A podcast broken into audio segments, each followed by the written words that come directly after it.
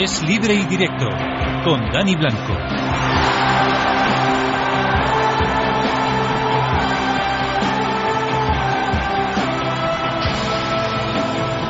Medio minuto casi pasa de las 12 de la noche hasta la 1 de la madrugada. Toca deporte en la sintonía de Es Radio. Aquí en Es Libre y Directo se ha ido el 23 de julio del año 2012. Ya estamos en pleno 24 de julio, a punto ya de empezar los Juegos Olímpicos. Tres días quedan a partir de mañana martes. Amalio Varela está en la parte técnica. Dani Blanco le saluda en nombre de la redacción deportiva de Es Radio. Esto arranca ya.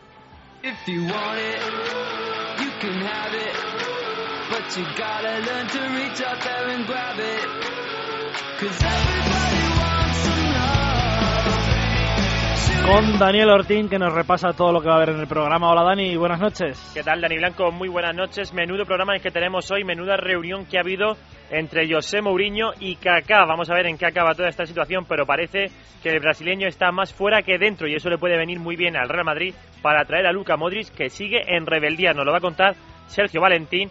Va a hablar del Madrid porque mañana debuta el equipo blanco y lo hace contra el Oviedo en el Carlos Alcieda y por eso vamos a hablar con su presidente, con Tony Fidalgo. También estaremos viendo lo que pasa en la ciudad condal, en Barcelona, porque Dani Alves, atención, ha cargado un poco contra su propio club y lo hace también el día antes de que debute el equipo de Tito Vilanova, de que Tito Vilanova coja los mandos del Barcelona en el primer partido de pretemporada. Y también nos iremos a Navarra para ver qué pasa con Osasuna, porque la comunidad foral le retira una subvención de casi un millón y medio de euros que le viene muy bien al equipo. Su presidente Miguel Archanco también nos espera para contarnos cómo lo vive, igual que nos espera Javier Baraja, el capitán del Valladolid, que hoy ha comenzado el trabajo, ha comenzado la pretemporada, ha sido el último equipo en hacerlo, fue el último equipo en subir a primera división y tienen muchas ganas, eso sí, lo han hecho sin Miroslav Yuki. Repasaremos el mercado de fichajes que sigue moviéndose muy poco, atención que no hay dinero en las arcas de los equipos y por supuesto, iremos a los Juegos Olímpicos. Quedan cuatro días, atención, tan solo cuatro días para que se encienda la llama de las dos semanas más deportivas del año.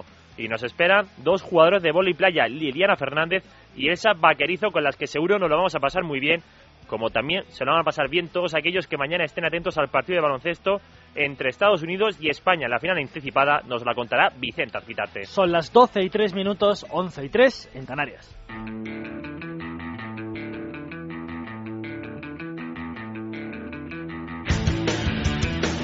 Es libre y directo.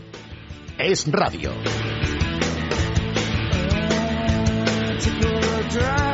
Mañana 8 menos cuarto, Oviedo, Real Madrid, en el Carlos Tartiere. Actualidad del Real Madrid, Sergio Valentín. Buenas noches. ¿Qué tal, Dani? Muy buenas noches. Bueno, tenemos que empezar por la reunión Ricardo Cacá Mourinho. ¿Está más cerca, te pregunto, el adiós de Cacá por el Real Madrid o al revés? Bueno, yo diría que en ese sentido de más cerca o más lejos del Real Madrid no ha cambiado nada. Simplemente que ahora Kaká ya sabe por boca de su entrenador que no cuenta con él. Porque lo sabías tú, lo, sabíamos, lo sabía yo, lo sabían los oyentes, que se lo habíamos dicho, que Mourinho no contaba con Kaká. El jugador lo podría intuir, pero estamos viviendo y viendo una situación bastante extraña en Valdebebas. Kaká sonriendo, contento en los entrenamientos, cuando todos éramos conscientes de que Mourinho no contaba con él. Y eso es precisamente lo que ha pasado hoy en la reunión que se ha producido en el Santiago Bernabéu en torno a la una de la tarde. Ha durado 45 minutos. Mourinho ha convocado a Kaká, ha llegado junto con su padre y Mourinho le ha trasladado los siguientes mensajes. Uno, que no cuenta con él, que va a tener menos minutos que el año pasado, que va a haber otro jugador más, seguramente por delante de él, como es Luka Modric. Segundo, que tiene que aceptar las ofertas que han llegado por él, que la mejor es de Estados Unidos para él como para el club. Y lo tercero, al intentar convencerle de ello, le ha insinuado que si no juega y no tiene minutos, cosa que no va a tener en el Real Madrid, va a ser harto complicado que juegue en ese Mundial de Brasil 2014 que será la ilusión de Kaká. Hay que recordar que es en su país y que tiene que jugar, me imagino. O sea, no sé, no sé qué estará pensando Ricardo Kaká. Y a raíz de esto te pregunto tu opinión personal, porque el otro día hablamos en el programa y, ayer volvimos a hablar en la tertulia de los domingos y no sé tu opinión y quiero que me la des. Es Kaká. Mm, yo creo que, quiere seguir cobrando los 10 millones de euros que, que cobran el Real Madrid, pero se lo podía bajar para jugar en otro equipo. Es decir, ¿Tú ves a Kaká bajándose la ficha para seguir jugando al fútbol? ¿O ya es tan egoísta que, que no, que va a preferir que no?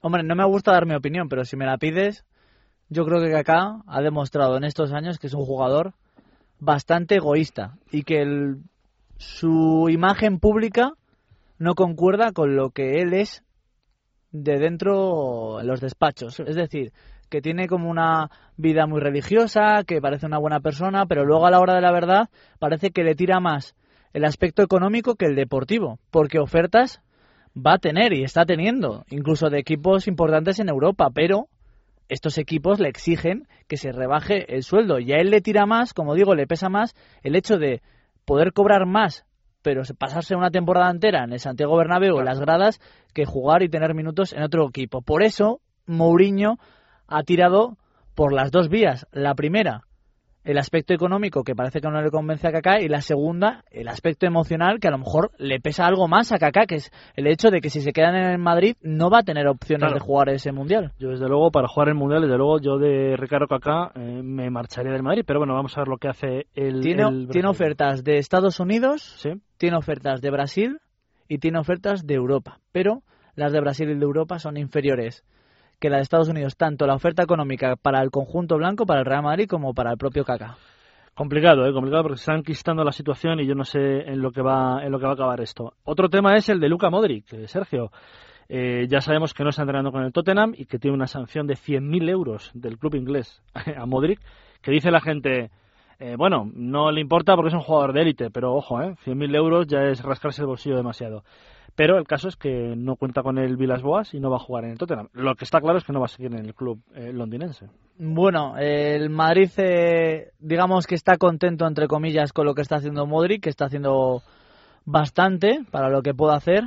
Y esto, en consecuencia, está provocando el enfado del Tottenham, de su presidente, que no acepta esta medida, iba a decir popular, porque es que es una medida éticamente eh, cuestionable lo que está haciendo Modric. Y a Vilas Boas tampoco le está gustando, pero bueno, va a intentar sacar provecho de esta situación. Eh, 100.000 euros de multa, está volviendo loco al presidente, que no acepta la oferta de 35 millones de euros del Real Madrid.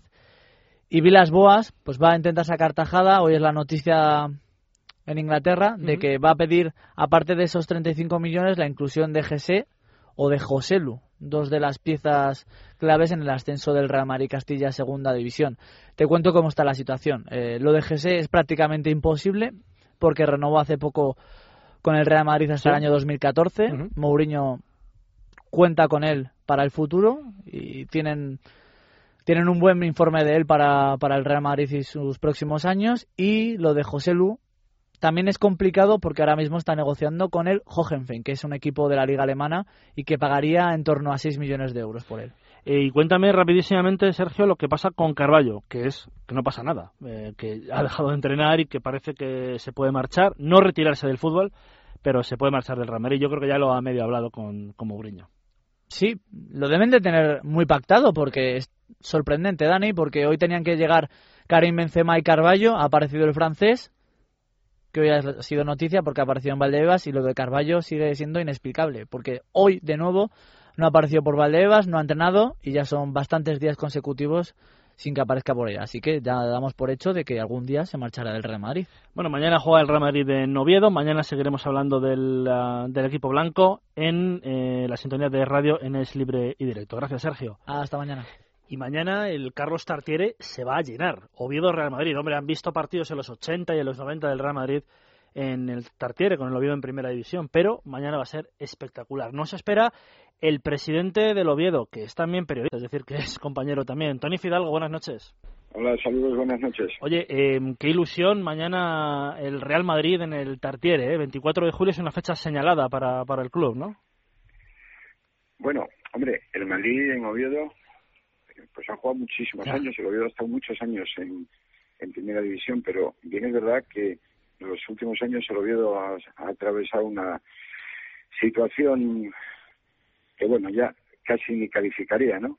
Y eh, yo creo que esta, esta, esta visita de mañana, pues supone un enorme estímulo para la afición ovierista que ha estado sufriendo durante años y, y, claro, ten tengo que agradecerle al Madrid esta deferencia, porque aunque, como bien sabéis, eh, faltan pues algunos jugadores, fundamentalmente los que han jugado la Eurocopa, eh, también es verdad que hay ocho o nueve del, del primer equipo y que esto sin duda pues tiene un enorme atractivo, ¿no? Mm, eh, es verdad que estamos hablando de un histórico del fútbol español, el Real Oviedo, Tony, eh, en los años 80, 90, pero que ahora está desgraciadamente anclado hace unos años en tercera división y ahora en segunda división B, pero siempre ahí intentando intentando volver. ¿Cómo afrontas este este reto? Pues tu segunda etapa en el Real Oviedo, ¿cómo afrontas el reto de, de volver, intentar volver a la segunda división A?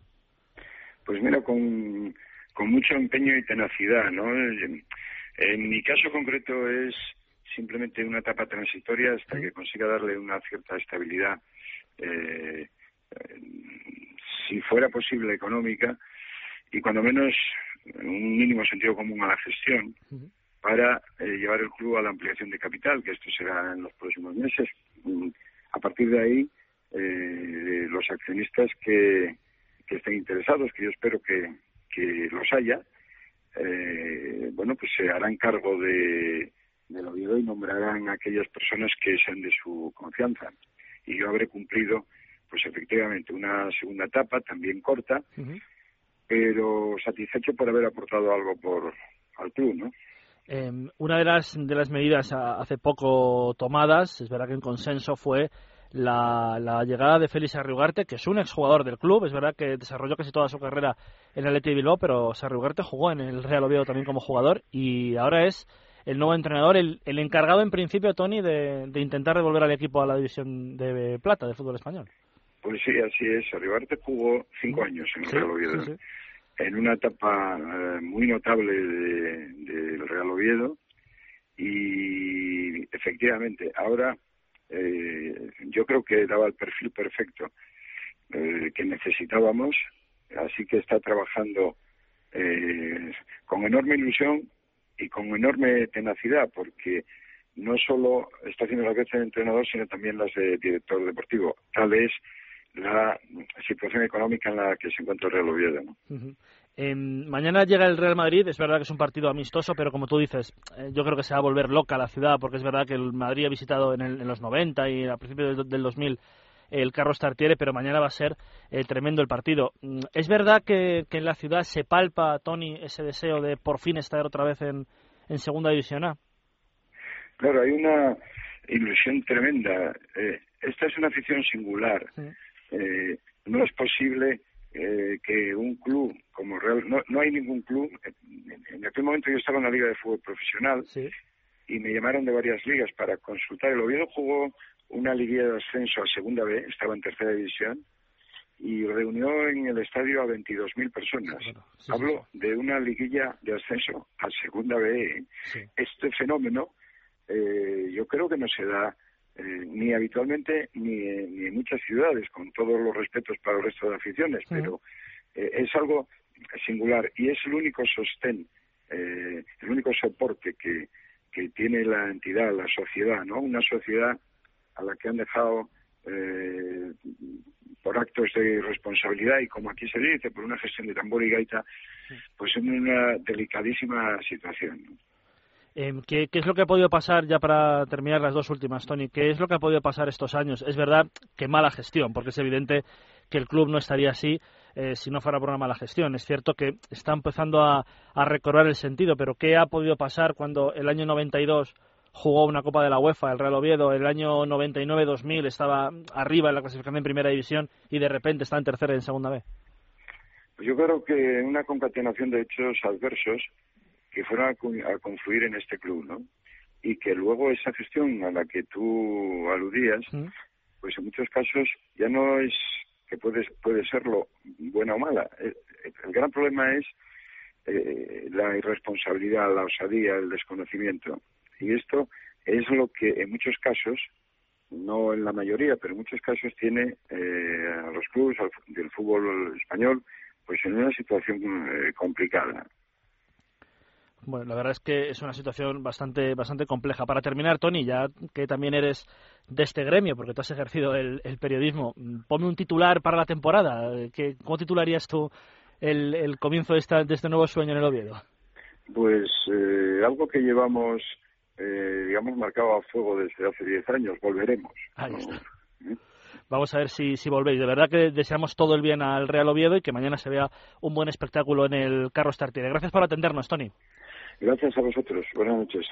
A las 8 menos cuarto el partido del, del Real Madrid en Oviedo y antes el partido del Barça eh, ante el Hamburgo. Marcelo Lorente, buenas noches, buenas noches. Hola, ¿qué tal? Buenas noches, Dani. Bueno, eh, comienzan los grandes, ya eh, comienza el Madrid a rodar y comienza el Barça también, primer partido de la era Vilanova. Sí, mañana a las 6 de la tarde, primer amistoso de la era Tito Vilanova, por tanto tendrá sobre todo ese interés del debut del nuevo entrenador del Fútbol Club Barcelona, a pesar de que no es un partido oficial, contra el conjunto alemán del Hamburgo, convocatoria de 22 jugadores, 10 del primer equipo, a destacar Leo Messi, que evidentemente ha entrado en esta convocatoria, y 12 jugadores del filial. Eh, atención a la presencia de Gerard de Ulufeu, que como todos saben es un extremo rapidísimo que está destacando muchísimo y que esta temporada en principio va a jugar en el Barça B, pero que Tito Vilanova quiere empezar a darle muchas oportunidades para saber si puede dar el salto al primer equipo. Destaca las ausencias de Villa y Tiago todavía lesionados, además de Puyol, que aunque acaba de recibir el alta médica, mm, todavía no está para jugar y hoy ya se ha empezado a entrenar, pero al margen de- del grupo. Los internacionales, recordemos que se reincorporan el 30 de julio y los jugadores del Barça van a lucir mañana brazalete negro en recuerdo de las cuatro víctimas que se han cobrado los incendios de la Ampurdá en la Costa Brava. Mm, Oye, hoy ha hablado Dani Alves, eh, Marsal y uf, no está muy, no sé, ¿eh? no, digo no muy a gusto, pero estaba un poco enfadado hoy en la rueda de prensa. No, no se entiende la actitud de Dani Alves. La verdad es que yo creo que está mal aconsejado, mal orientado o él no es demasiado listo tampoco, porque sus palabras no han gustado nada ni a la Junta Directiva ni a la Dirección Deportiva del Fútbol Club Barcelona, que mañana tienen previsto reunirse con el propio jugador. Dani Alves ha dicho hoy en rueda de prensa que encontró a faltar eh, más apoyo del club y que no desmintieran los rumores que apuntaban a un posible traspaso y también ha dicho que estaba un poco dolido porque alguien le había señalado como culpable de que el Barça no hubiera ganado ni la Liga ni la Champions. No se entiende porque ya eh, el propio presidente Sandro Rosell y José María Bartomeu, el vicepresidente deportivo, le dijeron a su agente Joaquín Macanás que sí que contaban con Dani Alves y que por tanto no tenía que escuchar esas, eh, esos cantos de sirena, con lo cual no entienden en el club por qué Dani insiste en este tema. Miren, vamos a escuchar a Dani Alves hablando precisamente de eso, del des- descontento que él tiene con el club. Tengo pues mi gente que trabaja para mí y, y me ha ido informando de que había ese tipo de información, pero tampoco en ningún momento he visto que había un, un desmentido de que no era cierto, ¿no? Siente que, pues, entre comillas, pues han perdido la confianza en, en ti, confianza que pretendo recuperarla, ¿no? No, no te digo que, que me he visto fuera del Barcelona, pero tampoco me he visto dentro, ¿no? Es que es bastante grave lo que dice Dani Alves, sobre todo hoy en la redacción comentábamos, Marsal, si estuviera fuera del club todavía se entiende, pero es que va a jugar en el equipo, entonces, no sé, esta situación es un poco complicada. ¿eh? Y es que además tiene contrato en vigor, eh, con lo cual un jugador no se puede ver fuera de, de un club si primero no le comunican que quieren traspasarle o prescindir de sus servicios y segundo, eh, si no se le acaba el contrato, es decir, si tiene contrato en vigor. Y además, eh, Sandro Rosell y José María Bertumeu eh, ya le comunicaron a su gente que contaban con él y Tito Vilanova también un poco podía esperar Dani Alves a ver si le daba apoyo público o no el nuevo entrenador. El 15 de junio, en la presentación de Tito Vilanova como entrenador, lo primero que dijo es que contaba con Dani Alves y que era un jugador fundamental para su esquema, con lo cual no se entiende que Alves todavía siga insistiendo en este tema. Te pregunto una cosa, es opinión personal. ¿Estás conmigo o tienes la misma sensación que yo que si hubiera seguido Guardiola, Dani Alves tenía muy complicado continuar en el Barcelona? Eh, pues, pues quizás sí, quizás sí, porque la actitud de, de Alves, eh, la verdad es que invita a pensar que incluso él eh, ha estado planteándose la posibilidad de cambiar de, de aires, ¿no? Eh, porque porque no se, no se entiende que haya insistido en, en este tema y, y, bueno, la verdad es que el club, eh, ya te puedo asegurar que está bastante mosqueado con este tema y que mañana va a haber una reunión eh, coincidiendo con este desplazamiento hacia Hamburgo, hacia Alemania, Sandro Rosell, presidente del Fútbol Club Barcelona, José María Bartomeu, vicepresidente, Zubizarreta como director deportivo y Xavi Martín como director de comunicación del club, porque evidentemente el departamento de comunicación no sabía que hoy Dani Alves iba a lanzar estas pullas, si no, no lo hubieran dejado salir en rueda de prensa. Bueno, vamos a ver lo que es lo que sucede. ¿Algo más de la actualidad del Barça, Marcel? Eh, pues nada más, que Puyol, eh, el Barça le ha puesto un contrato en blanco, que no cheque en blanco, es decir, con limitaciones económicas, pero sí con la posibilidad de que Puyol pues ponga la fórmula de años que quiere seguir en el Fútbol Club Barcelona, teniendo en cuenta que se considera al capitán una pieza básica y que es un caso aparte, con lo cual va a ser Puyol el que va a decir con 34 años eh, cuántos años se ve más jugando con el Barça. Pues mañana resumimos ese partido del Barça ante el Hamburgo. Gracias, Marsal. Un fuerte abrazo, Dani. Y antes también tenemos que escuchar otro corte de Dani Alves que habla sobre la Supercopa. Ya estamos deseando de verdad que el Madrid y el Barça se enfrenten el 22 de agosto. Yo, yo pienso que no, que no, no va a cambiar nada ese partido. Es un primer reto muy, muy bonito, muy, muy importante, ¿no? No solo para Tito como para nosotros. Eh, eh, poder pues jugar su Supercopa con el con el Real Madrid pues eh, supone pues un, una inyección de motivación muy muy muy grande. Empezar la temporada así es muy positivo. Y a partir de ahí pues intentar competir como lo, como lo hemos hecho durante todos estos estos años con ellos.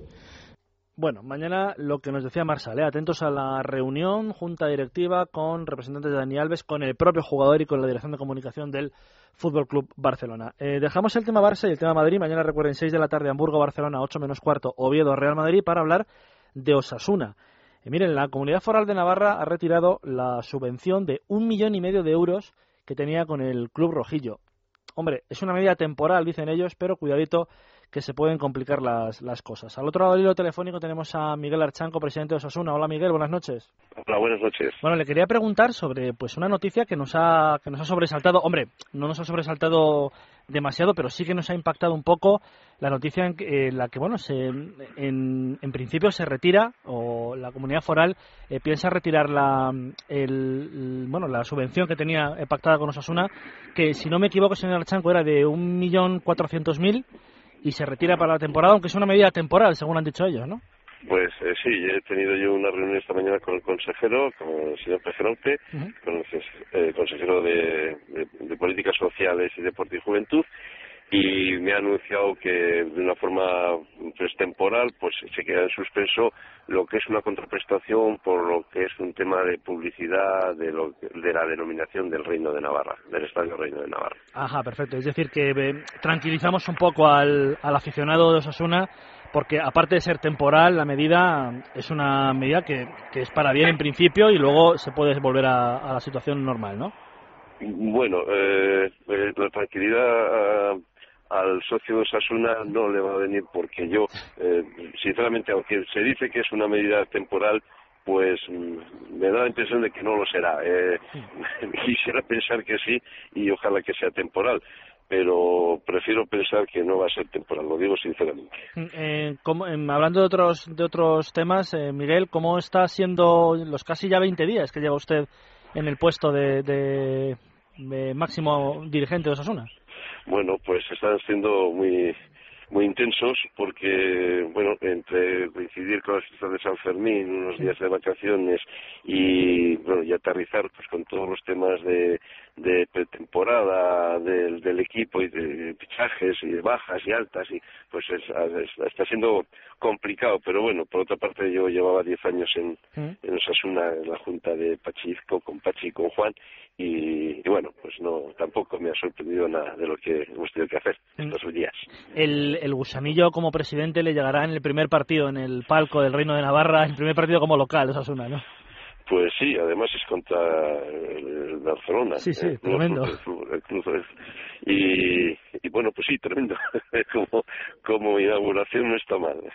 el, el, como inauguración, luego es verdad que también eh, hay partidos eh, muy complicados. Hay, hay, que comenzar en Riazor ante el Deportivo de La Coruña. Presidente, ¿cómo ve el inicio de Liga? Porque salió el calendario y no sé, ¿cómo, cómo lo valora? Bueno al final hay que jugar con todos. Claro. y no se sabe no se sabe si, si es mejor jugar al principio con unos equipos eh, que están recién ascendidos pero claro yo siempre he considerado el Depor un equipo de primera división y o de la liga de la de la BVA eh, por lo tanto no sé si es mejor o es peor. Y al final hay que jugar con todos. Y por lo tanto pues esto es muy largo y y al final hay que estar entre los 16 eh, menos malos y, y, y, mantener la categoría. En, en, bueno, en consenso con José Luis Mendilibar, evidentemente, y con, con la dirección deportiva, eh, Miguel, ¿Va a llegar alguien más? ¿Tienen que llegar más fichajes? ¿La plantilla está ya preparada? Pues la plantilla la tenemos a punto de cerrar, faltan dos, falta un pivote y, el centro del campo y un delantero, y pero vamos, los tenemos prácticamente cerrados y con eso pues se cierra este año la, el, equipo que, que se han producido pues cuatro bajas eh, pues de importantes Las... Leco, Leca, eh, Ricardo y Sergio ah, es verdad que son bajas importantes ¿eh? para, para Osasuna, pero bueno, yo creo que refrendadas por los que vengan. Esto siempre pasa. El 30 de junio se va gente y llega otra nueva. Pues llega nueva y además pues los que llegan normalmente jugadores Osasuna pues eh, son gente que que quiere que tiene ambición que quiere progresar en el fútbol que, que tiene un compromiso con el club que lo adquiere enseguida que, que se que se mete enseguida en el, en el vestuario y yo he estado con ellos ya y puedo decir que parece que llevan ya aquí un año. Dígame una cosa, señor Archancome, si no me equivoco, decimosegunda temporada consecutiva en Primera División desde el último ascenso. ¿Cómo está Pamplona con el equipo? Porque me, me imagino que ya se consolida el equipo en Primera División.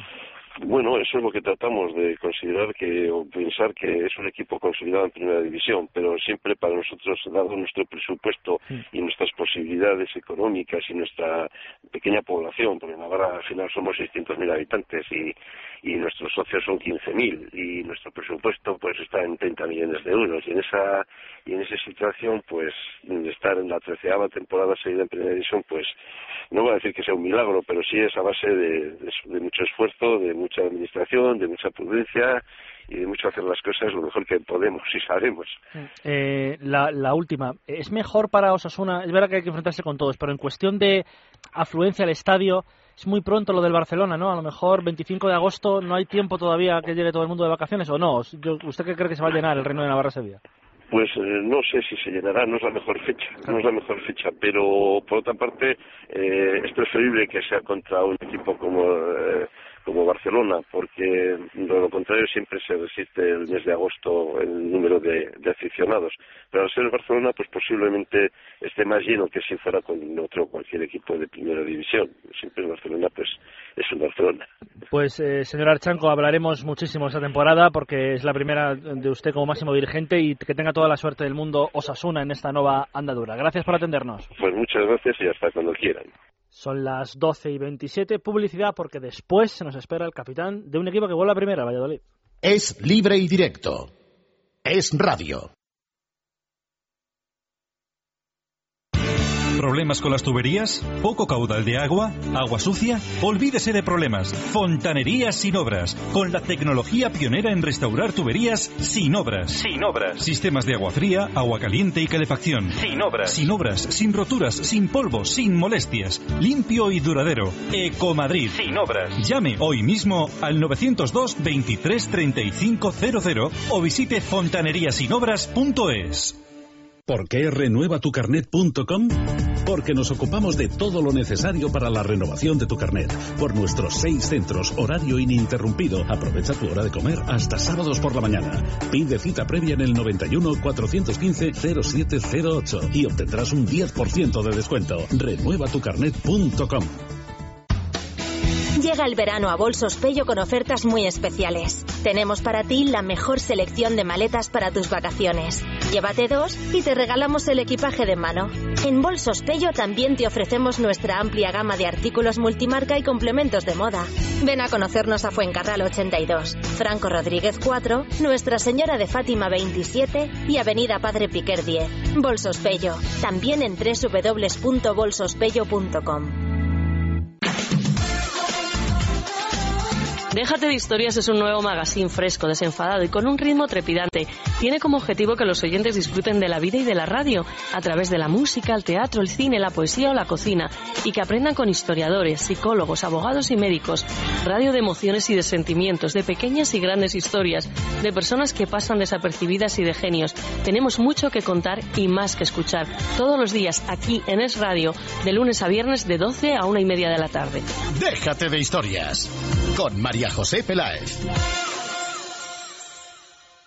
Si está cansado del moho, el mal olor y las humedades que invaden las paredes de su casa, mobiliario y sótano, ha llegado la solución que esperaba. Humetec. 30 años de experiencia nos permiten ofrecerle una garantía de calidad en nuestros tratamientos. Llame ahora y solicite su diagnóstico gratuito. Humetec, porque su salud es lo verdaderamente importante. 902 22 10 42 o humetec.com. Su Audi está de enhorabuena. La unión de Castellana Wagen y Vallehermoso Wagen supone la mayor superficie de posventa de la marca Audi en Madrid. Con los mejores profesionales certificados y el mayor stock de recambios para tener su vehículo siempre a punto. Visítenos en Isla de Java 1, Vallehermoso 87 o en Audi Retail Madrid SA.es. A la vanguardia del servicio. Guardamás, mini almacenes privados desde 2 metros cuadrados. 10 años de experiencia en el guardado y custodia de sus muebles, herramientas o documentos. Con la máxima seguridad durante 24 horas 365 días al año. Guardamás, llévese su llave y acceda cuando lo necesite. Llámenos al 901 21 21 21. Guardamás, frente al aeropuerto de Barajas. 901 21 21 21. Restaurante Discoteca Colonial Norte. Cocina de mercado en el mejor ambiente. Ideal para tus comidas, cenas, celebraciones o eventos empresariales. Ahora de lunes a viernes a mediodía, nuevo menú ejecutivo por 19 euros. Y los viernes y sábados, menú selección noche. Disfruta la mejor cocina mediterránea más una copa con música en vivo por menos de 30 euros. Estamos en el Paseo de la Florida sin número, fachada exterior del Centro Comercial Príncipe Pío. Información y reservas 91 401 848 o www.colonialnorte.net. Con la garantía de Grupo Oter.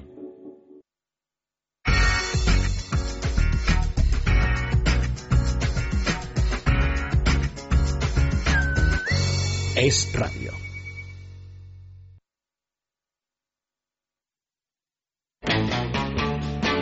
Es libre y directo. Con Dani Blanco y Dani Ortín.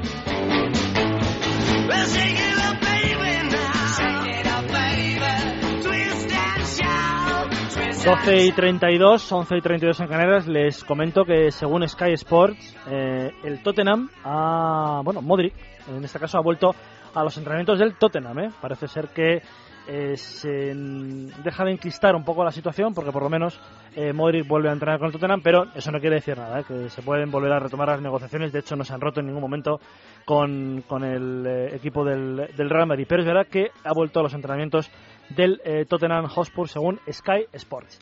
Em, nos espera ya un, el capitán de un equipo que vuelve a primera división y juega muy bien al fútbol. Lo hizo el año pasado en segunda división, como es el Real Valladolid. Eh, Javier Baraja, buenas noches. Hola, buenas noches. Bueno, lo primero que tengo que preguntar, ¿cómo se afronta la temporada del retorno a, la máxima categoría?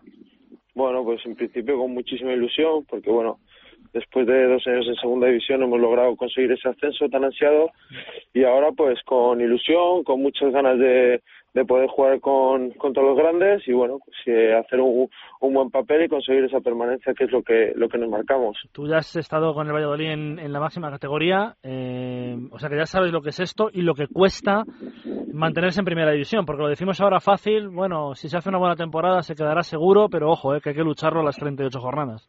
Sí, sí, sí, sí, es difícil, es difícil porque, bueno, tienes que conseguir buscar esa regularidad que no todos los equipos encuentran y al final pues ser en tu casa, intentar que fuera de casa la sensación del equipo sea buena y, y bueno, pues eso no, no se consigue de hoy para mañana, ¿no? Hay rivales muy duros y va a ser una competencia complicada, con lo cual, pues bueno, eh, está claro que el Valladolid va a ser uno de los equipos que esté ahí, pero vamos a trabajar con la máxima ilusión para para poder conseguir el objetivo cuanto antes y así disfrutar de un buen año, ¿no? Que yo creo que, que después de años en segunda división también también lo merecemos. Eh, hablando de la segunda división, ¿cómo es la segunda categoría? eh? Mm, Si bajas de primera parece que tienes que subir al año siguiente y esto es difícil, ¿eh? Difícil, Sí, difícil. es, es dura y además, bueno, pues se hace muy muy pesada, muy larga, porque al final, pues si juegas playoff como ha sido nuestro caso este año, es complicado que, que, que el equipo responda al 100% durante todo el año y bueno, pues eh, lo que está claro es que el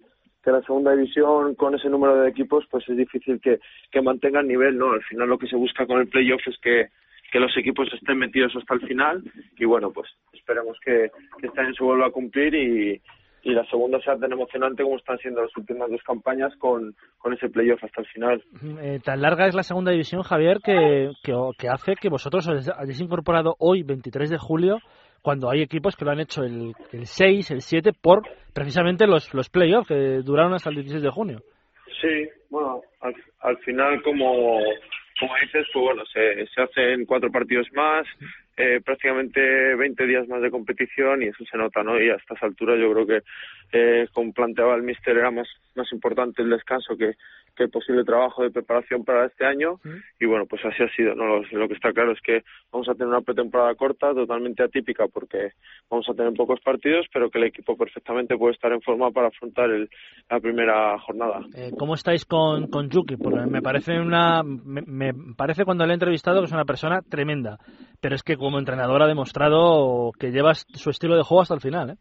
Sí, sí, lo tiene muy claro, ¿no? Yo creo que, que él tiene un estilo muy definido y, bueno, pues en segunda está cambiando ese estilo que antes todos conocíamos como fútbol duro y, pelotazos y, bueno, pues el Valladolid este año ha demostrado que también se puede jugar al fútbol, como otros muchos equipos que están intentando que esa idea de, de fútbol de segunda cambie y, bueno, pues esperemos que, que en primera del mismo resultado el equipo se acople lo antes posible a la categoría y sobre todo más, eh, muestre lo que ha mostrado en segunda, que ha sido un buen juego, un equipo descarado y sobre todo un equipo que tiene claro lo que juega. Mm, eh, es raro, Javier, porque siempre que ha sido defensa central, luego cuando eres entrenador sueles cojear un poco, bueno, como lo único que he conocido es la defensa, pues voy a ser un poco defensivo como entrenador y yo creo que es todo lo contrario, ¿eh? parece que ha sido atacante toda la vida.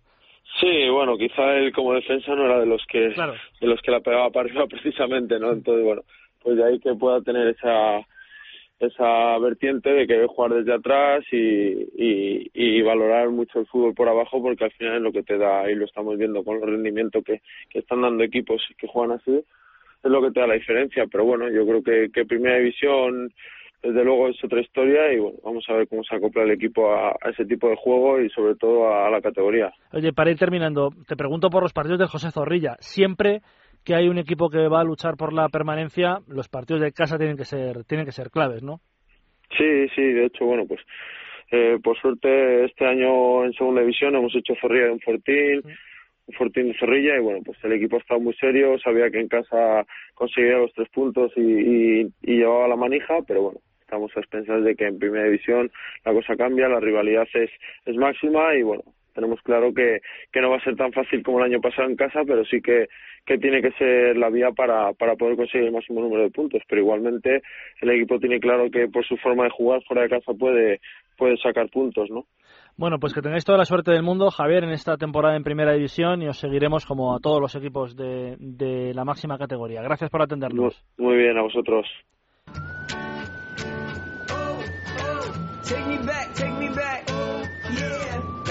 Summer paradise. My heart is sinking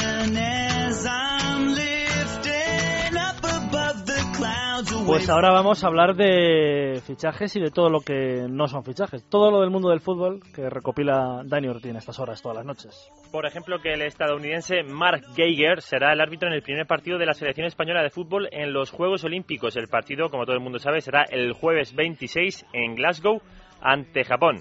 Y ahora si hablamos de ventas, por ejemplo, en Sevilla, porque el central francés Julián Escuder se marcha al Besiktas turco Llegó en enero de 2006 y le quedaba un año de contrato, pero no, va a recibir nada el Sevilla por su venta. Lo único, el ahorro de su ficha que subía a los 2 millones de euros. Escudé viajará mañana a Estambul para estampar su firma por dos temporadas y además el centrocampista italiano Guarente, que no había tenido minutos en el Sevilla, se va, se va cedido al Bolonia con opción de compra a final de temporada. Y poco a poco ya se van incorporando los campeones de Europa. El primero en hacerlo va a ser mañana el asturiano Santi Cazorla, que, no, perdón, mañana no, hoy mismo, que ya ha empezado a trabajar con el equipo. Eso sí, lo ha hecho junto a Mataisen, que también llegaba hoy, y a los descastes, a Poño y Recio, que han entrenado en Málaga y no viajan a la gira venezolana del cuadro andaluz. El que sí se incorpora mañana, este y así es Juan Fran, que lo hará a las órdenes del Cholo Simeone para empezar a trabajar con el Atlético de Madrid y estar a punto para el primer partido amistoso que va a jugar en Atlético en casa la próxima semana. No llegará para el que juega contra dentro de un par de días en Vigo contra el Celta. Y ni Atlético ni Málaga, decimos, tienen partido, pero recordamos que además del Hamburgo-Barça a las 7 de la tarde y el Oviedo Real Madrid a las 8, menos cuarto. Tenemos mañana dos partidos a las 7 Osasuna Ibar, hemos hablado con su presidente, y a las 9 Araal Zaragoza. Más cosas de fichaje, por ejemplo, que el jugador del Athletic de Bilbao, Pablo Orbaiz, se marcha a Rusia, al Rubin Kazán. Bielsa no cuenta con él, de hecho el año pasado ya estuvo jugando cedido en Olympiacos y este año se va a ese país a pasar frío, pero donde va a coincidir en el equipo de Kazán con otro español, con Iván Marcano, con el que ya, por ejemplo, coincidió la temporada pasada también en el Olympiacos griego. Y el delantero argentino Juan Ángel Neira llega cedido al Valladolid, no a ser nuevo compañero de, de Javier Baraja, procede de Gimnasia y Esgrima de la Plata, es delantero, sí, pero según anuncia el Valladolid puede jugar de medio centro ofensivo o de media punta. Más noticias, por ejemplo, de fútbol modesto. Este no era modesto, se llamaba Cosmin Contra, se sigue llamando Cosmin Contra, exfutbolista rumano, pero se va a convertir en el nuevo técnico de Fuenlabrada de segunda vez. Mañana será su presentación y va a ser el segundo equipo que dirija tras entrenar la temporada pasada al Politécnica de Timisoara. Ojo que va de un grande de su país, porque Politécnica es un grande de su país. Pero estaba en la segunda rumana. Sí, es verdad, es un grande de su país en la segunda rumana, pero ahora viene segunda B. Es verdad que en Madrid, que el juega en el Atlético, en el Getafe, se conoce bien. Bueno, más cosas. El Spartak de Moscú que entrena a una Emery ha fichado al central argentino Juan Manuel Insaurralde de Boca Juniors para las dos próximas temporadas. Y no lo ha fichado, pero Alex Ferguson, el técnico del Manchester, ya le ha puesto el ojo al joven Lucas Moura de 19 años que juega en el Sao Paulo y ha dicho que confirma el interés del equipo inglés en ficharle eh, al joven jugador Moura, que es un pretendido también por varios equipos. Se habla sobre todo del Real Madrid. Y atención a esto, pronto va a salir a la venta uno de los juegos de videoconsola más esperados, el FIFA 2013. Pero no todo es tan fácil, no es una publicidad lo que estamos haciendo, es que según cuentan algunos de los productores, crear, simular el juego de la selección española, este de toque toque, ha sido una tarea muy complicada, sobre todo lo de jugar con falso 9 porque han tenido que abrir más posibilidades, más abanicos a la hora de realizar el esquema. Un quebradero de cabeza para las elecciones en el fútbol real y ahora también en el artificial. 12 y 41 hasta aquí el fútbol, pero después de la publicidad yo les aconsejo que no se vayan porque nos esperan las dos representantes de España en volei playa en los Juegos Olímpicos de Londres.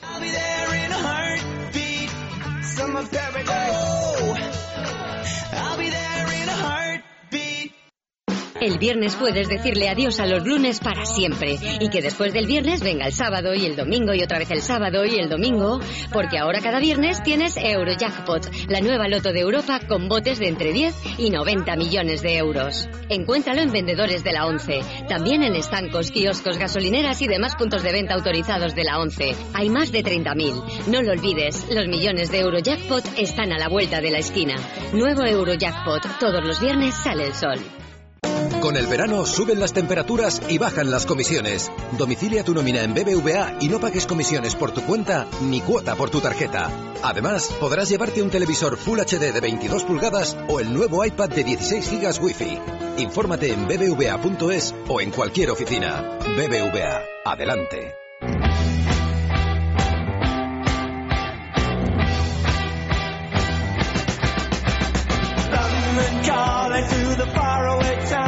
Quedan cuatro días para los Juegos. Tenemos comunicación, Dani, con las dos representantes que van a estar en los Juegos Olímpicos en la modalidad de volei playa. Teníamos ganas de hablar con ellas. Teníamos ganas de hablar con, con ellas. Eh, Liliana Fernández y Elsa Vaquerizo. Hola las dos, muy buenas. Hola, buenas tardes. Hola, muy buenas. Oye, ¿cómo es esto? Explicarnos... Ver, espera, que yo ya me he perdido. Para reconocer quién es Lili y quién es Elsa. Yo soy Elsa. No sé si soy pero Claro, ahí está. Eh, oye, una cosa, os queríamos, os queríamos preguntar lo que siempre preguntamos, eh, los deportes menos conocidos. Eh, ¿Cómo lleváis o, o, cuál es el reto de España? ¿Cómo afrontáis estos Juegos Olímpicos en una modalidad que es tan conocida por la gente, pero es menos conocida porque no, no se suele ver mucho el, el, el vuestro deporte? ¿Quién contesta? ¿Elsa? Cualquiera de las pues, No sé, a ver, llevarlo lo llevamos muy bien, muy contentas. Y, y bueno, eso es un deporte que es poco conocido y bueno, sí, de los pequeñines que están por ahí rondando, pero bueno, en las Olimpiadas creo que tiene una afición muy grande, entonces, no sé, seguro que nos vamos a pasar muy bien. ¿Y algún, eh, el reto de, os pregunto por medalla o es muy...? Sí, claro. ¿Sí? La, la opción de medalla está ahí, vamos. ¿Plata, idea... ¿plata o bronce? oro, oro, oro. oro, oro, ¿no? Oro, hay que aspirar siempre al oro. Claro. Yo, yo confío, Dani, en, la- en las dos. O sea, yo creo que puede ser oro. ¿eh? Bueno, a ver, yo me he informado un poco porque la verdad es que es lo que decís, que mm, durante el resto del año parece que estamos, mm, os tenemos como olvidados y Sí. ahora que llegan los juegos empezamos a conocer un poco el vóley playa. Y he visto el grupo en el que tenéis y veo que estáis con las vigentes campeonas de Europa. ¿Eso os da miedo? Bueno, Eh, nosotras nos quedamos a dos puestos nada más, ¿eh? O sea, que- De hecho, es una pareja a la que estamos muy de tú a tú. Unas veces ganamos nosotras, otras veces ganan ellas. Yo creo que nos conocemos ya mucho. O sea, que el hecho de que sean campeonas de Europa no, no implica nada. O sea, que sois de la... De la hemos hablado ya con varios representantes que van a los juegos y creo que sois los- las primeras personas que decís que, que vais vais a por medalla, que sí, que sí. Claro, claro.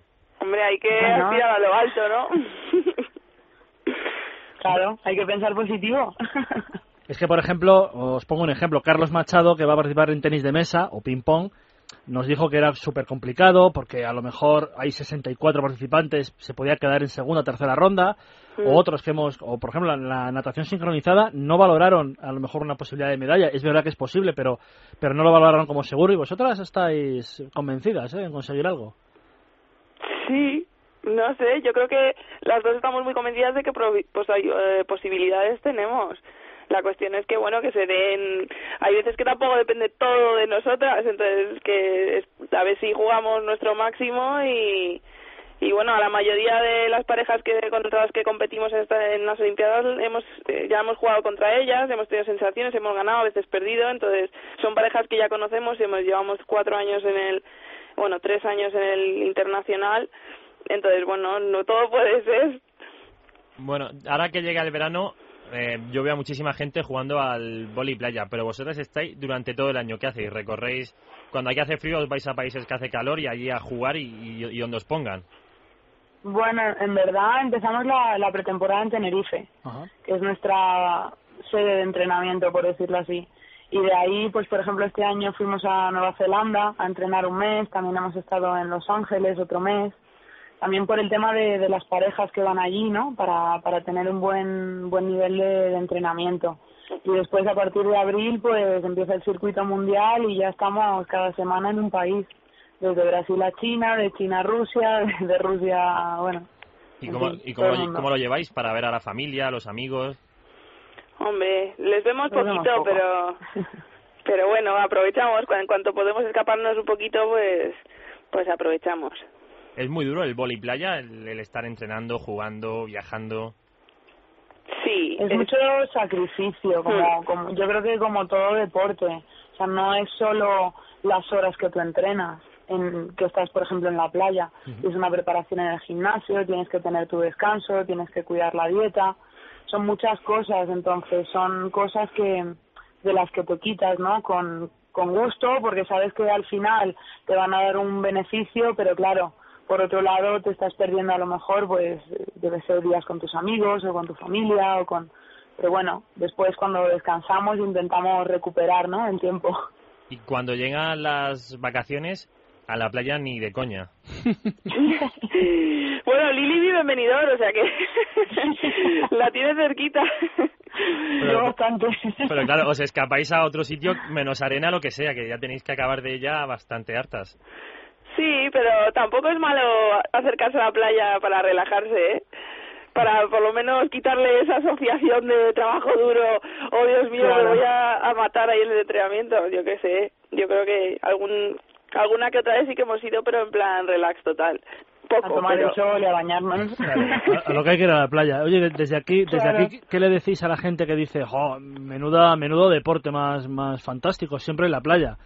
Hay sacrificios también en, en este vóley playa, ¿no? Hombre, claro, el- no- además nos lo dice mucha gente, joder, qué guay, trabajas Claro. en la playa. Y sí, claro, porque, porque tú no estás ahí tres horas o cuatro horas, depende del día, al sol, saltando, corriendo, que, que ya no puedes más, que tú dices, pero ¿qué hago aquí, no? Entonces, tiene su lado positivo, que es un entorno muy bonito, que hacemos lo que nos gusta, pero también es muy, es muy, muy, muy sacrificado y es un deporte muy duro. Bueno, esta es una pregunta que se la hago a todos los que van a los juegos. Eh, ¿Qué os parecen los chándal? ¿Lo has probado ya? ¿Os lo habéis puesto No ya? entran. Los Me pequeño. ¿Te lo han dado pequeño? Bueno. Sí. Y la de la ropa para la ceremonia ya, la, la blusa no nos cierra, bueno. Hostia, es verdad, no me la puedo poner, me una talla más. Anda, ¿y qué vais a hacer? Pues no sé, creo que allí tienen un almacén o algo así, espero, porque Ah, si vale, no vamos a tener que ir en pelotillas a la ceremonia y no creo que... Ya vas tú, ¿eh? Bueno, que hablando, hablando de la ropa, también hay muchos comentarios que mm, cuando ahora que llegan los juegos, que la gente quiere ver vuestra prueba por cómo vais vestidas. Porque le, le gusta ver eh, cómo... Joder, ya estamos. Claro, es que no quería, no quería preguntarlo, pero ya salió el tema de la ropa y tenía que preguntaroslo. ¿Cómo, cómo lleváis esa, no, no crítica, sino esos comentarios? Yo creo que su... No sé, ¿eh? pero yo creo que... no O sea, yo no creo que se llene un estadio entero olímpico para ir a vernos el culete. Yo lo siento mucho, pero, No, no, exacto. pero no me lo creo. Entonces, bueno, habrá una, un mínimo de, de espectadores que, bueno, que, que se disfruten mirando y qué le vas a hacer, pero bueno, esperemos que la- el otro porcentaje que es alto eh, disfrute del deporte en sí de, y de lo que hacemos y, y del espectáculo que, que es lo que es. Yo, yo le diría a la gente de aquí que aprecie el juego. del Claro. playa, no- No, por Sí. supuesto.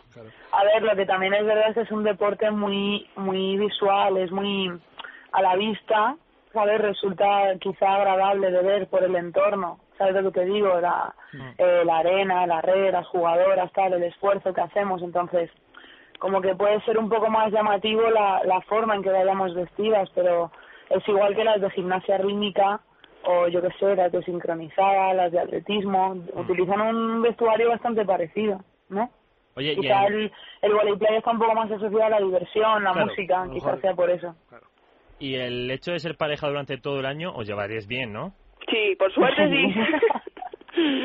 por Esa suerte suerte que llevamos bien. tenemos. Pues menos mal, ¿no? Porque claro, todo el año, todo el año, bueno, como, como hay algún roce o algo. eh, Esto es como un matrimonio, esto hay que trabajárselo. Pues sí, totalmente. Oye, ¿quién es la más dura de las dos? La más mandona. Elsa. Pero en plan sentido bueno. Claro, pero, pero a la hora de decidir la jugada en el saque manda Elsa, ¿no? No, eso las dos. Eso más depende. Más depende. Es bueno y es malo. veamos Nuestro el entrenador nos partido. dice que es bueno y es malo. Bueno, pues eh, de verdad, eh, estas entrevistas que estamos haciendo durante todas estas semanas nos ayudan a conocer, a nosotros también, eh, deportes menos conocidos, pero Sí. que de verdad a partir del 27 de julio vamos a estar atentos a todos esos deportes que a lo mejor en otro momento, o si no nos dedicáramos al periodismo, nos- pues no, a lo mejor no los veríamos tanto, pero Mm. eh, tenis de mesa, vóley playa, eh, Badminton. to- to- badminton, todo esto lo vamos a ver. y además es que hemos conocido ya unos y bueno, macho. Ah, claro, que hoy habéis estado en la, Ah, bueno, claro, en la ya. recepción. Sí, ¿Qué tal? Sí, sí. ¿Qué tal la Pues recepción? muy bien. Sí. Muy bien, muy bien. Sí, Nada, con, con el presidente muy bien y con los reyes y con los príncipes también muy bien. Tuvimos ahí un deslumbramiento con los clases. Y, y Pero bueno. cuando lleguéis a la Villa Olímpica, ¿tenéis ganas de conocer a algún deportista en particular? Pues yo qué sé. No sé, mucha, a mucha gente hablaba en su momento de quiero conocer a Nadal, a Gasol, no sé si tenéis vosotros a, algún mito que queráis ver. Yo tenía ganas de conocer a Nadal, pero bueno, o sea, nos ha lesionado y ¿qué le vamos a hacer? Pero no sé, tengo muchas No, ganas de ir. ver Usain. Bolt, A Usain Bolt. Mira, sí, por ejemplo. Nos O a con eso. Michael Phelps, o, o incluso deportistas Sí. españoles, no sé, el equipo de, de baloncesto, o el de... Hoy estuvimos con parte del de balonmano, creo. Mm. Entonces, no sé. Bueno, lo que tenéis que hacer es traeros una medalla a casa. Sí, Que sea de oro, También. ¿eh? sí.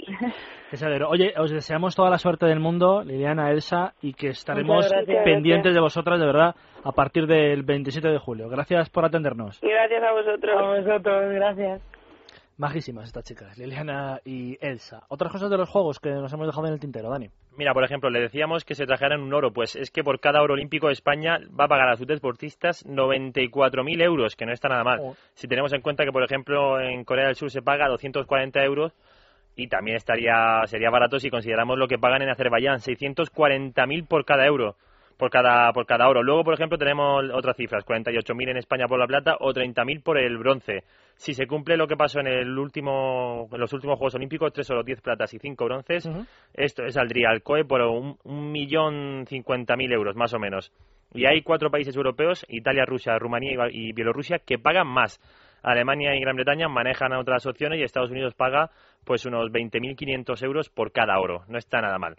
Eh, hay que decir también que ha habido cambios en el equipo de atletismo, que hay cuatro bajas, se caen Gemma Barrachina, Ana María Pinero, Javier Alves y Ángel Mulleran, dicen que por razones médicas o técnicas, y a este último le va a sustituir el jienense Sebastián Martos, por lo que la representación española de atletismo pasa de 50 a 47 y el total se queda en 279. De ellos, una gran mayoría, 137, han acudido a dos recepciones, una con el presidente del gobierno, con Mariano Rajoy en la Moncloa, y otra con el rey Juan Carlos I en la Zarzuela, y más o menos les han dado, les han dado muchos ánimos y se han acordado de los que no están, como por ejemplo Rafa Nadal. Y decir que la Vía Olímpica hoy ha guardado un minuto de silencio en honor a los 11 miembros de la delegación israelí que fallecieron hace 40 años asesinados por el grupo terrorista Septiembre Negro en los Juegos Olímpicos de Múnich de 1972. Y atención a esto porque hay un 20% de probabilidad de que llueva durante la ceremonia de inauguración. El abanderado británico hay que decirlo, va a ser el ciclista Chris Hoy, cuatro veces campeón olímpico. Bueno, eh, quédate ahora un ratito porque nos va a hablar Vicente Azpitarte del partidazo que tenemos mañana. Vicente, ¿qué tal? Buenas noches. Hola, hola, Dani. ¿Qué tal? Buenas noches. Oye, ¿podemos ganar a Estados Unidos? Yo creo que sí, ¿eh? Me estoy animando.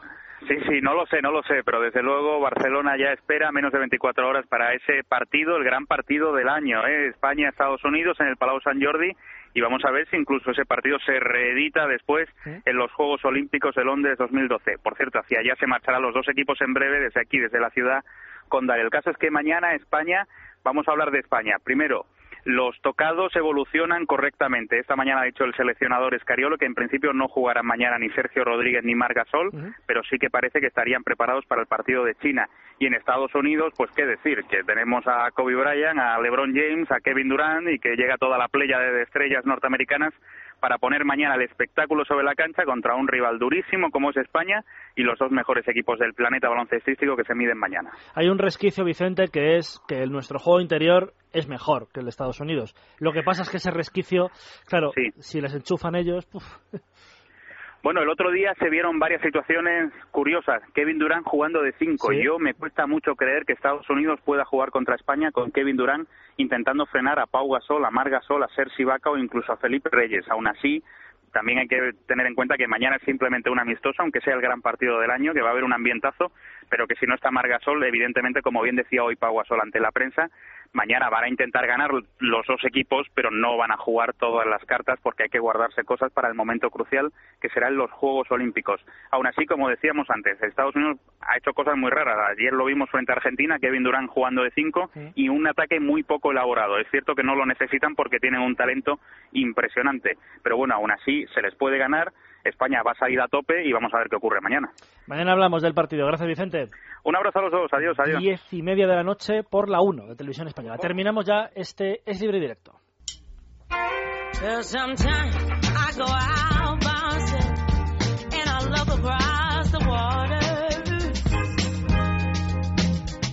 Se nos fue hace un año una voz irrepetible. Eh, Amy Winehouse hace un año falleció en Londres y la verdad es que, bueno, eh, pues este detalle, este homenaje desde Es Radio para despedirnos, Dani, coletazos de lo que ha podido ser otras noticias que te hayas dejado en el tintero. Pues más de baloncesto, más allá del partido que mañana va a seguir todo el mundo y que aquí vamos a contar los últimos minutos, por supuesto, a partir de las 12.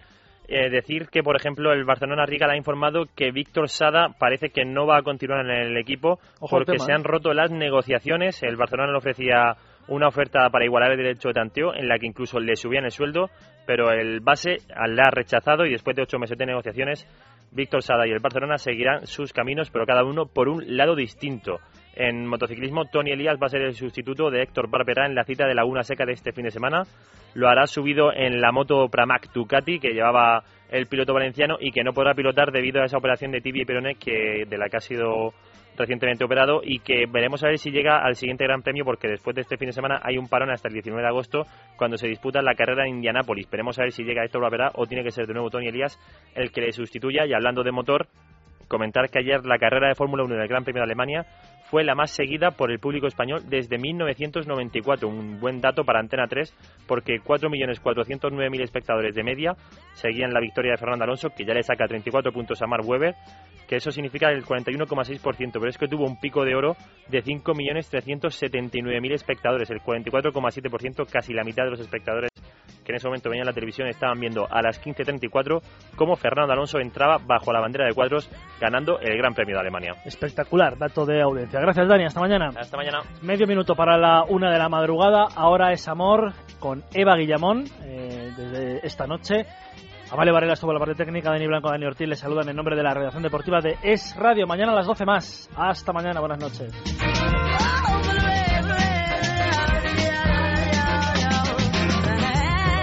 Es libre y directo con Dani Blanco y Dani Ortín.